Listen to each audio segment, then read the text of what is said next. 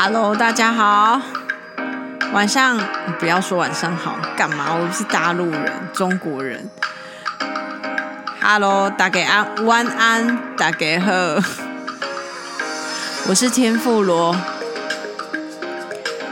这里是天妇罗沾点酱油频道。即将跟大家宣布，我们频道要在成立的不到一个月，我要改名了。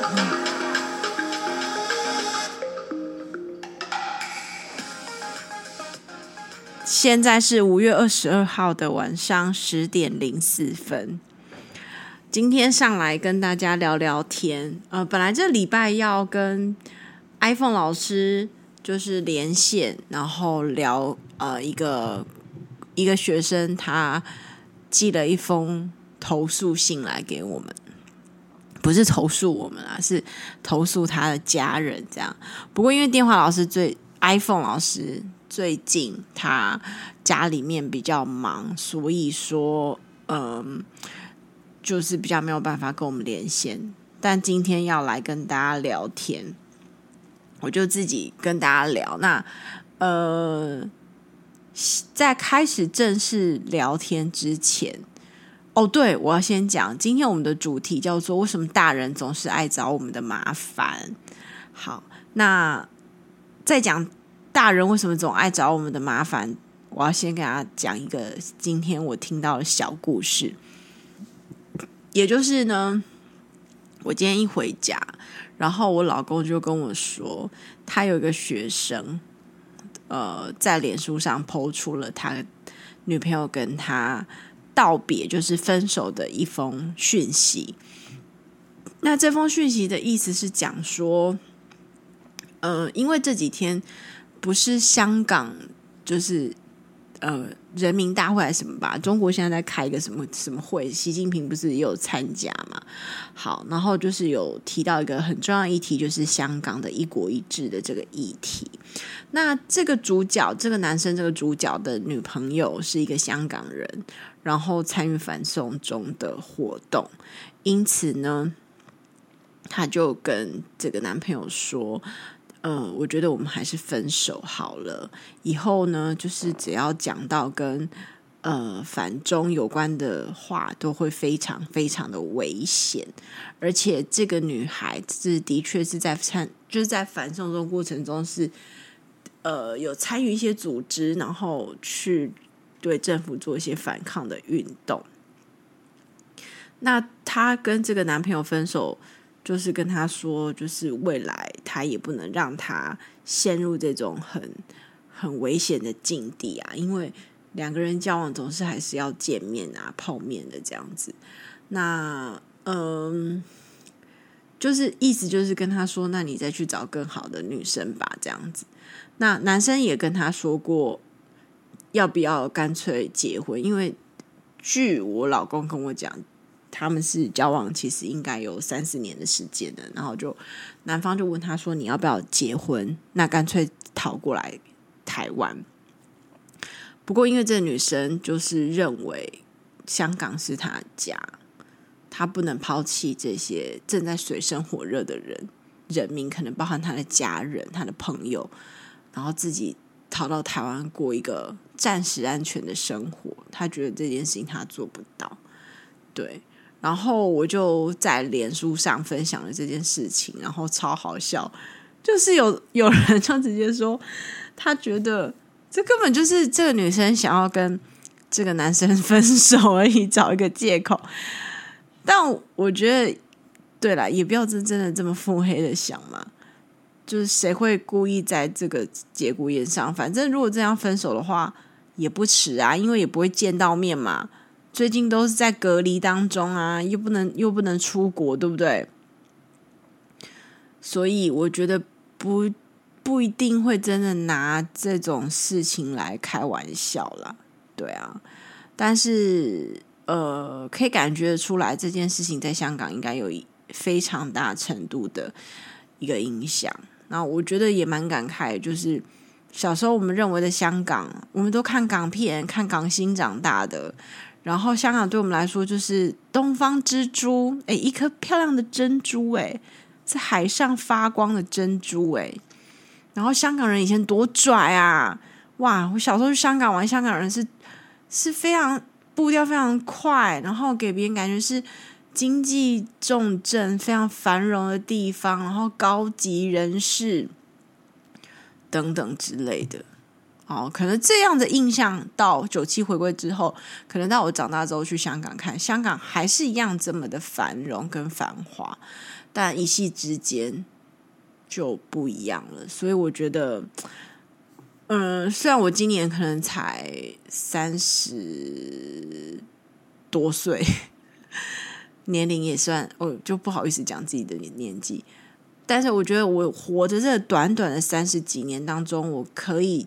见证到这个世界上发生的很多很多的大事，让我走到现在，我都觉得其实以前我们常常听人家说要活在当下是真的，要未雨绸缪没错。可是如果不活在当下，你未雨绸缪又有什么用呢？呃，你看从我小时候到长大，印象最深刻就是九二一大地震嘛。然后再来是三一大地震，第一次看到日本受到这么重创的灾难。然后台湾有所谓的八八风灾啊，或者是巴掌溪事件，或者是甚至是我印象中有那个台中到呃，就是好像往丰原那条路上有个桥就断桥，这个当然是意意外。那天灾的话，比方说这一次的 coronavirus。造成全球的问题，然后当然我们见证九一一事件，然后呢，嗯、呃，还有什么？比方说中国在新疆的这个集中营的事件，就是很多很多啦，包含这些香港的反送中运动。一一直以来，大概每隔几年都有一个世界上发生很大很大的这个事件。那我我觉得，嗯，人要能够平平安安活过这一辈子啊，好像其实是蛮不容易的，而且是很幸运的一件事情。所以，如果你可以平平安安，没有什么没有什么太大的挫折跟困困扰，其实你就是要珍惜。你自己的生命，跟珍惜你活着的每一天，因为我们不需要愁烦恼惆怅，我们需不需要走上街头，或是烦恼惆怅，我们会不会随时被恐怖攻击？当然，天灾这个东西是不知道嘛，因为无常比明天先到，所以我真心觉得大家要好好珍惜我们现在有的，然后。呃，多一点善念吧，就是多一点理性，少一点点口水。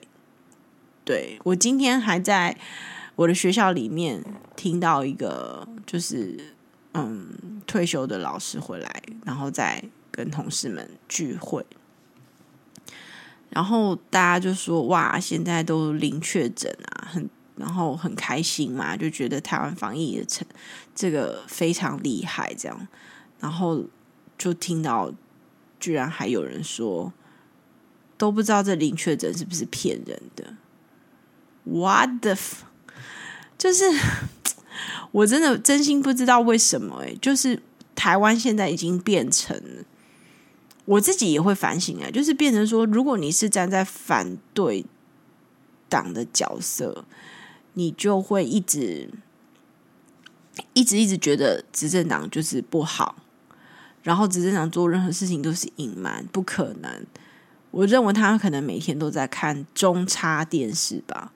我真的真心看过中差电视，那个真的是另外一个宇宙，诶，另外一个平行时空的报道的角度跟言论，诶，是真的让人读不下去。我是说老实话。那前阵子本来。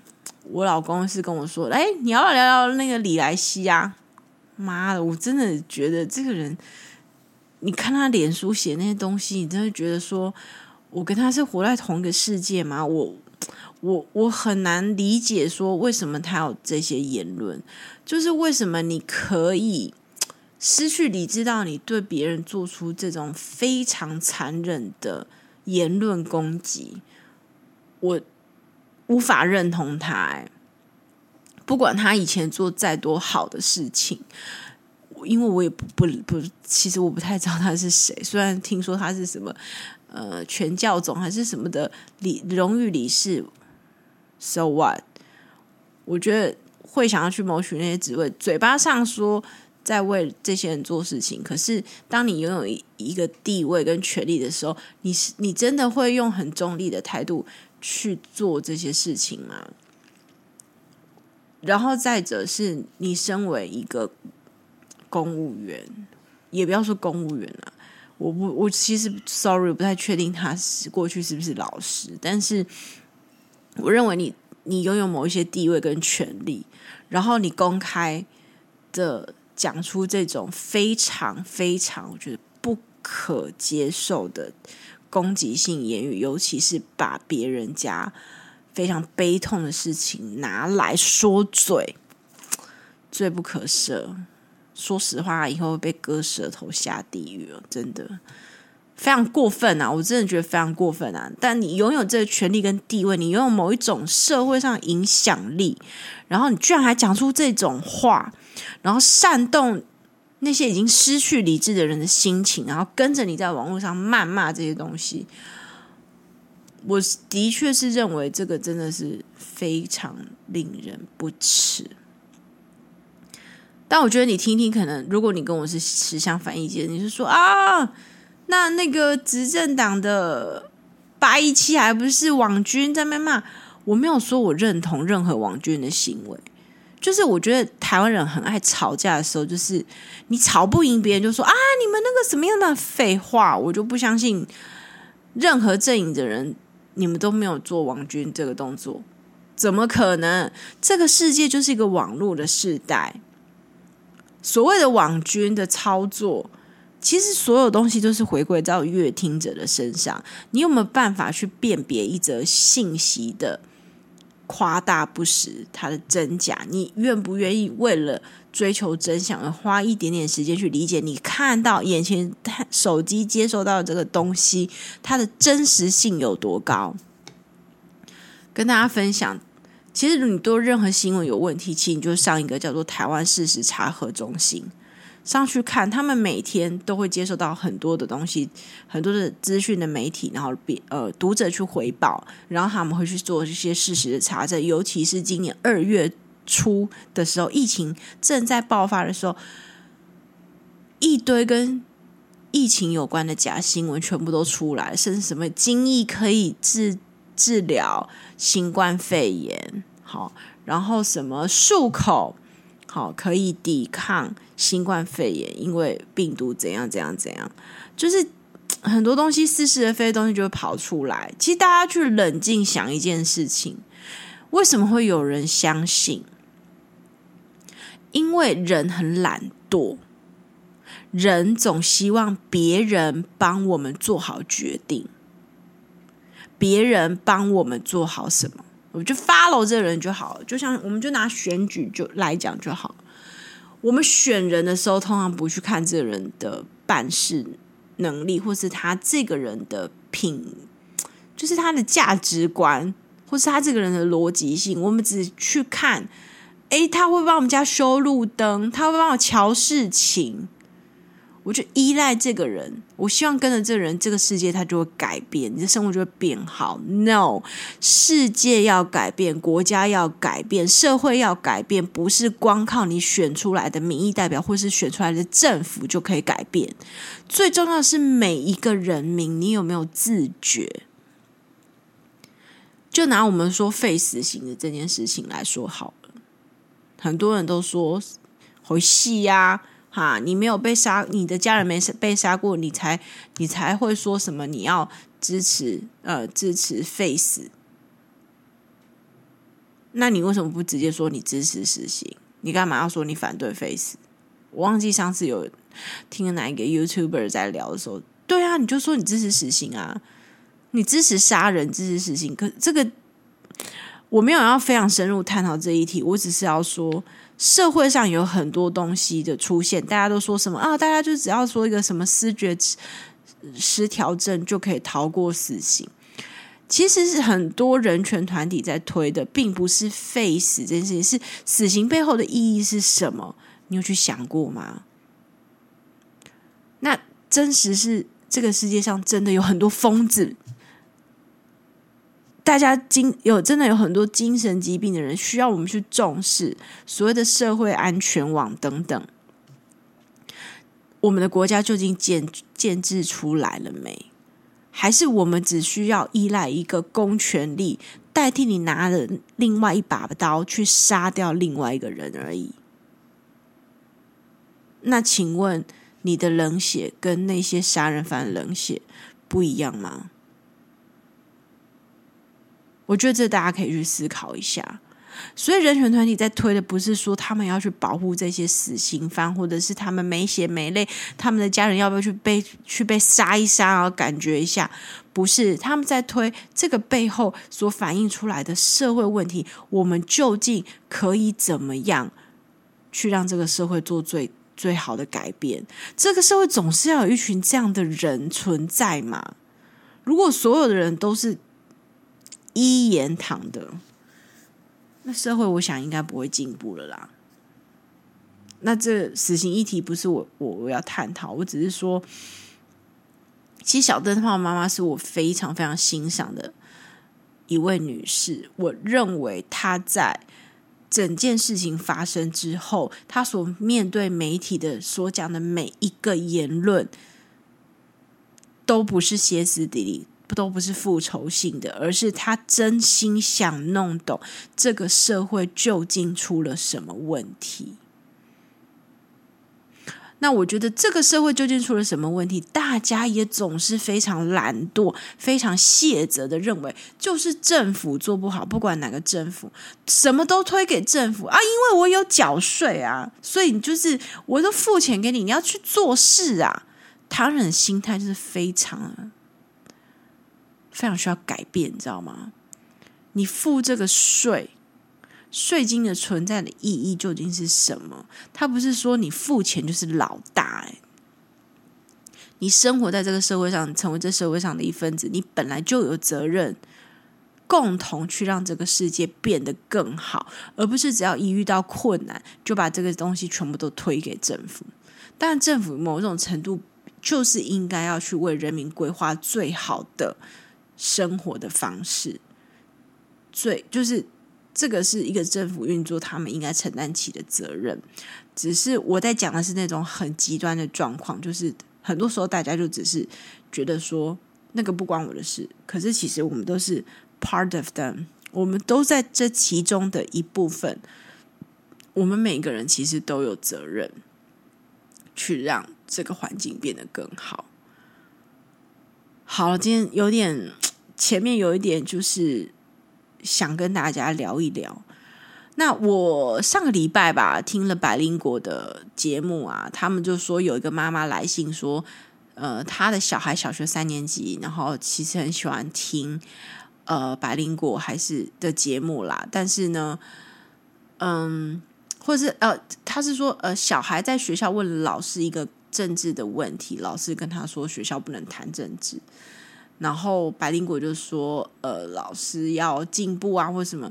其实现在有很多老师都是愿意在课堂上谈论政治，而且甚至是不不怕发生事情的，因为政治就是我们的生活啊。我在课堂上也蛮常跟学生，就是反送中事件的时候，也蛮常跟学生聊到这个部分，因为我有一堂课是关于儿童哲学，所以我会放很多很多的东西。”很多很思辨的东西，去让学生思考跟讨论，然后包含是课堂上会讲非常非常多台湾过去到现在的历史跟发展，然后所有的政权的转移，为什么台湾现在是这样？为什么？为什么我们呃会听到可能在呃国民政府时期的时候，会有台湾会有出现共产党？然后为什么当时是这样？然后为什么？呃，比方说，几个台湾的望族，他们过去在面对不同政权转移的时候，他们怎么样生存下来，或者甚至是呃二二八事件里面的很多的人事物，然后跟他们去讨论。那这个是我认为，嗯，我们不能去抛弃跟忘记的事情。转型正义也许没有办法一时之间真的做面面到到百分百，我也不认为在蔡英文总统的这两任就能够把所有事情都做完成，而是我认为如果有一个人在做第一步的时候，我更期待的是下一任，因为他两任就期满了嘛。或者是他这一任，我更期待他这一任能够延续他之前提出来这些政见，然后不要忘记他给全国人民的承诺，他会让我们的国家变得更好。只不过我觉得现在很多人还是 focus 在跟中国之间的关系嘛，可是这个部分我就因为我不是非常非常懂，那我就比较不会去谈这一块。但是我觉得我会 focus 在。我会让孩子知道台湾的状况是怎么样。那孩子们，如果你自己觉得我们就是大家不是常会说天然毒或天然呃天然台、天然毒或是天然中，好，那我觉得你们有了某一个价值观之后，未来的世界、未来台湾也是属于你们的。前面是很多大人帮你们铺垫着。做一个示范，那未来长大之后，你们有能力，你们有能力去改变台湾的时候，你们要去做的是什么样的事情？你们要做的是什么样的坚持？我觉得有时候跟孩子，尤其是小学生或者是国中生，其实他们都是可以听得懂的。好，你去跟他们聊一些东西，静下来聊，没有什么立场，我们就去谈谈看，什么是政治嘛？什么是选举文化嘛？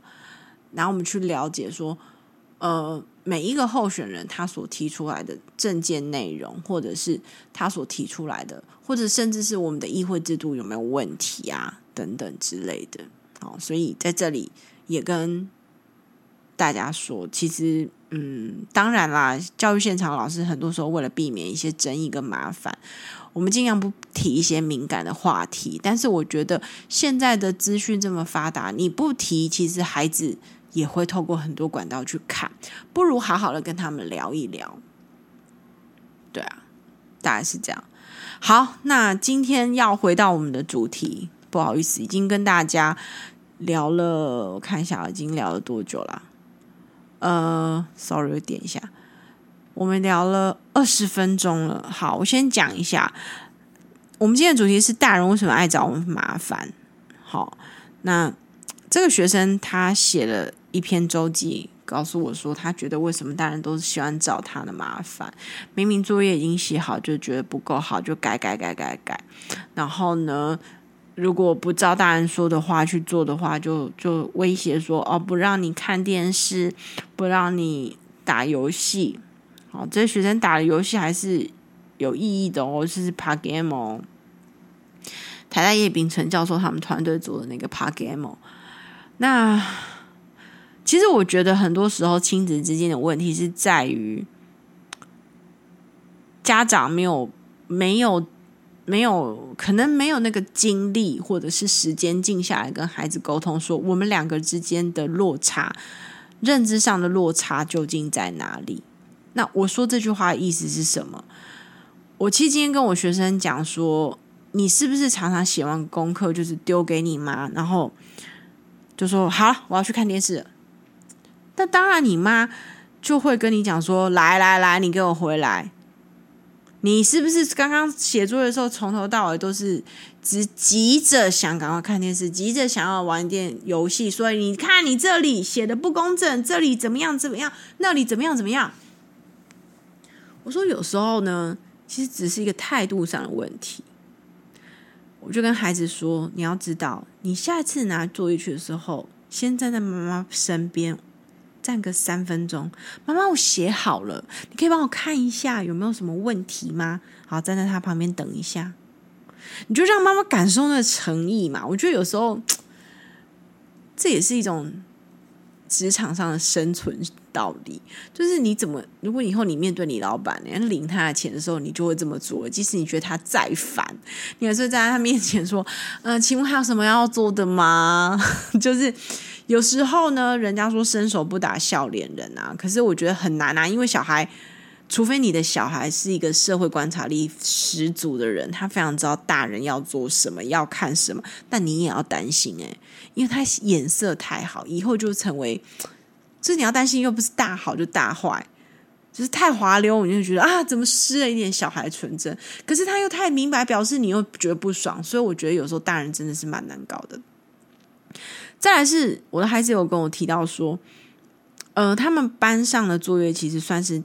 同一个学年里面算多的，那他们的老师每个礼拜都有给他们一个呃小小就是小周记的作业。但如果你在班上的小组这个礼拜是前两名的小组，就是可能有绩点吧，那么呃你们就可以免写一周。可是他就说他妈妈都会逼他还是要写。就是等于老师给他奖励，他把他剥夺了。那我觉得这个部分就非常不 OK。既然是孩子跟小啊、老师跟孩子之间建立的一个所谓班级经营的奖励制度，那你家长其实你凭什么去剥夺他？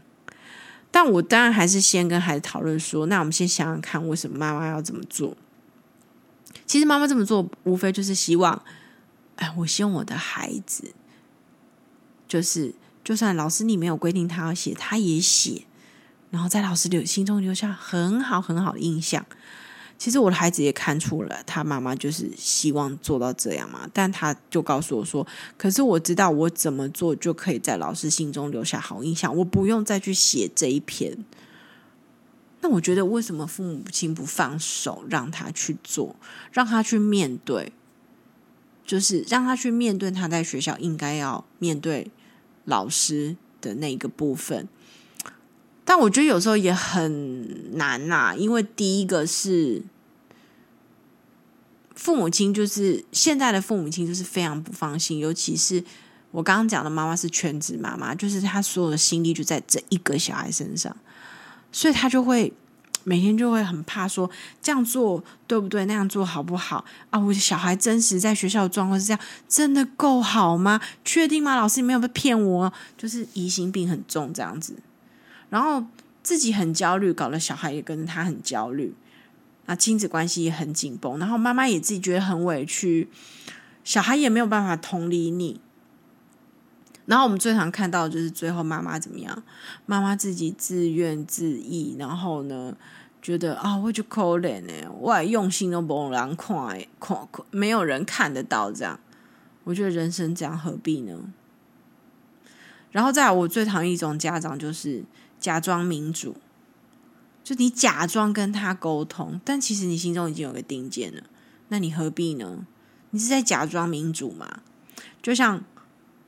我学生跟我讲，妈看似很民主，会让我打电动，让我看电视，可是他都拿这两件事情来威胁我。我觉得，如果你今天有开放一个时间给你的小孩有休闲的时间，我认为休闲跟玩乐的时间是不能被剥夺的。讲好是什么时候玩乐，讲好是什么时候休闲时间，就是给他休闲时间，不能一直说你没有做好就怎么样怎么样怎么样。你只能告诉他：好，如果你今天你这件事情没有做好，可是你一样有休息时间，我不会剥夺你。那你是不是今天就要延后睡觉时刻，或者是你必须要挤压出别的时间去把这个东西给完成？我反而觉得你应该让他这么做，而不是用一种惩罚式的方式掐着他脖子说：“哎，我很民主哦，你看我都给你看电视，也给你打游戏，但是因为你什么东西没做好，说不给你。”我觉得这种事情很不人道的做法，哎，因为每个人都需要休息啊。那当你尊重你的小孩，他不是我们常常都很讨厌惯老板嘛？那你现在做的事情就跟惯老板有什么两样？他是人呢。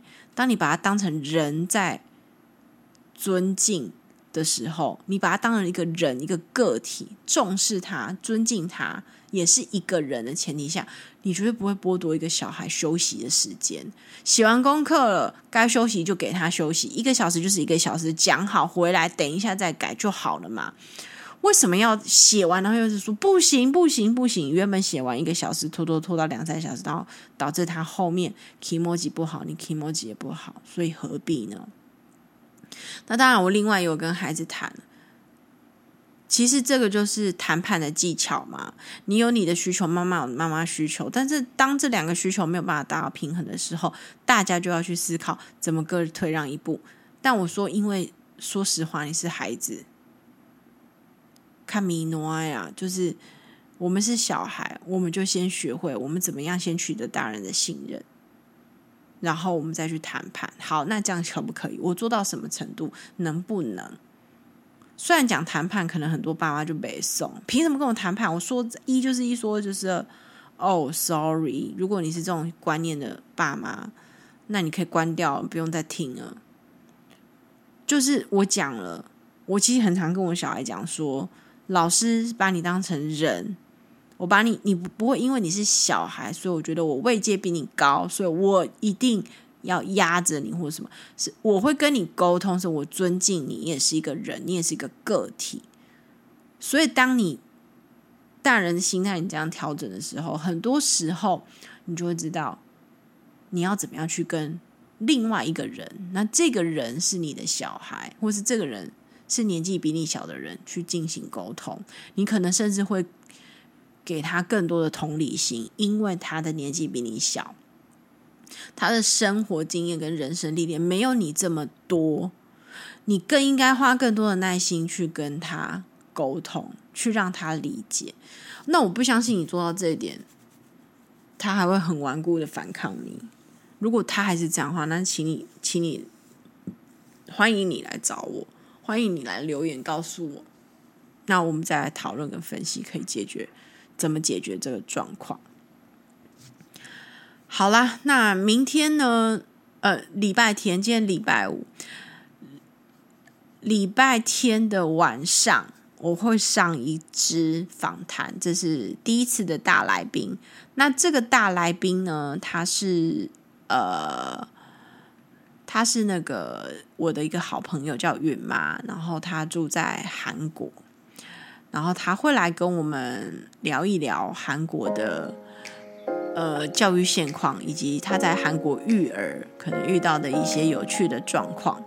那比较特别的是允妈，她呃跟公婆家的互动也蛮频繁的，然后她也会分享一些嫁到韩国有趣的事情。对那请大家准时锁定我们的频道喽。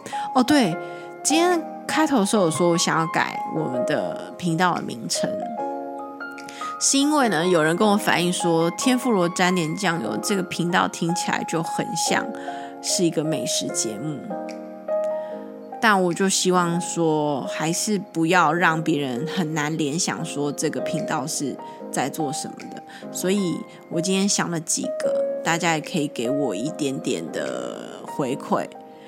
呃，第一个是我想到的是教室课外课，就是我看 Netflix 看的那些我常看的片名，然后自己想一个谐音，然后或者是师的迫降，老师的迫降，还有机智老师的生，呃，机智老师的生活，对，然后还有什么绝命毒师，绝命教师啦。然后还有一个是我想到的是什么啊？呃，我有点忘记了。总之就是这几个啦。哦，绝命教师，然后机智的老师生活，对，然后嗯，sorry sorry，这刚刚不小心按到，嗯。好啦，如果你们有什么更好的名称啊，你可以提供给我，好吗？先到这里啦，祝大家有一个很很棒的 Friday night。那最近下雨很大，所以出门要小心喽。晚安啦。